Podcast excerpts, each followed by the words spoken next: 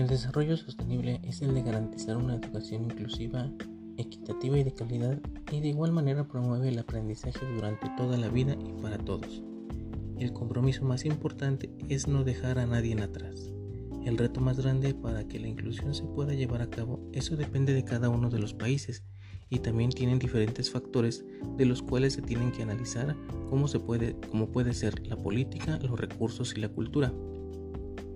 Se puede decir que la inclusión debe de ser para todos sin excepción. Al comienzo de los años 90 comienza la lucha de las personas con diferentes capacidades. Esto ha permitido que la perspectiva del mundo conforme a la inclusión sea en el campo educativo, conduciendo al reconocimiento de un derecho de una educación inclusiva para todos en general. Una de las importancias de, la educación inclusiva es un proceso que contribuye a alcanzar un objetivo de gran impacto, que debe de ser la inclusión social y para ello definir lo que es una educación equitativa es, es preciso establecer la distinción en lo que respecta a la igualdad y a la equidad, en donde la igualdad es un estado de las cosas o un resultado que puede observarse en insumos o productos, y la equidad es un proceso conforme a las acciones que apuntan a garantizar una igualdad para todos. Otro factor importante de la inclusión es donde podemos observar que la pobreza y la desigualdad son limitaciones importantes a pesar de todos los trabajos que se realizan para poder tener una reducción considerable en la pobreza. No realmente se alcanzan los objetivos, ya que muchos niños en la actualidad desertan de la escuela y según las estadísticas se estima que un 17% a nivel global ya no acude a la escuela. Esto es algo alarmante. De igual manera, los planes de estudio, los manuales y las evaluaciones son un factor muy importante para la inclusión de todos los estudiantes. Las evaluaciones son un factor muy importante para la inclusión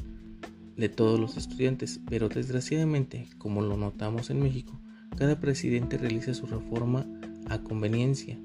y desgraciadamente cada plan de estudios conforme van cambiando los sexenios van siendo diferentes y eso afecta considerablemente a los estudiantes.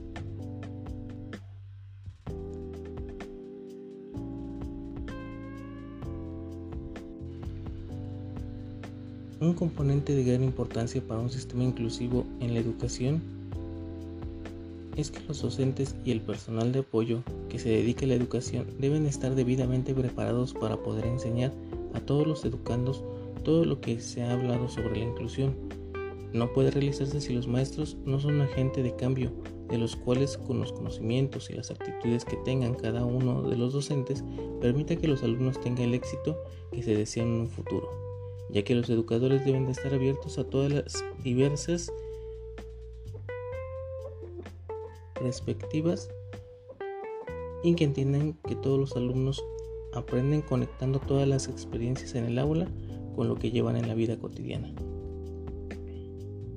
Es por ello que es hora de mirar la inclusión como un derecho social que tenemos todos los seres humanos y empezar a aceptar y respetar las diferencias de los demás y que contribuye a una promoción de valores en donde la educación inclusiva exija una atención de los maestros y también de los padres de familia. Por esas razones es de suma importancia el acompañamiento de herramientas necesarias para poder llevar a cabo una verdadera política de inclusión, no solamente en la sociedad, sino para los alumnos y que su educación se vea reflejada en un futuro no muy lejano.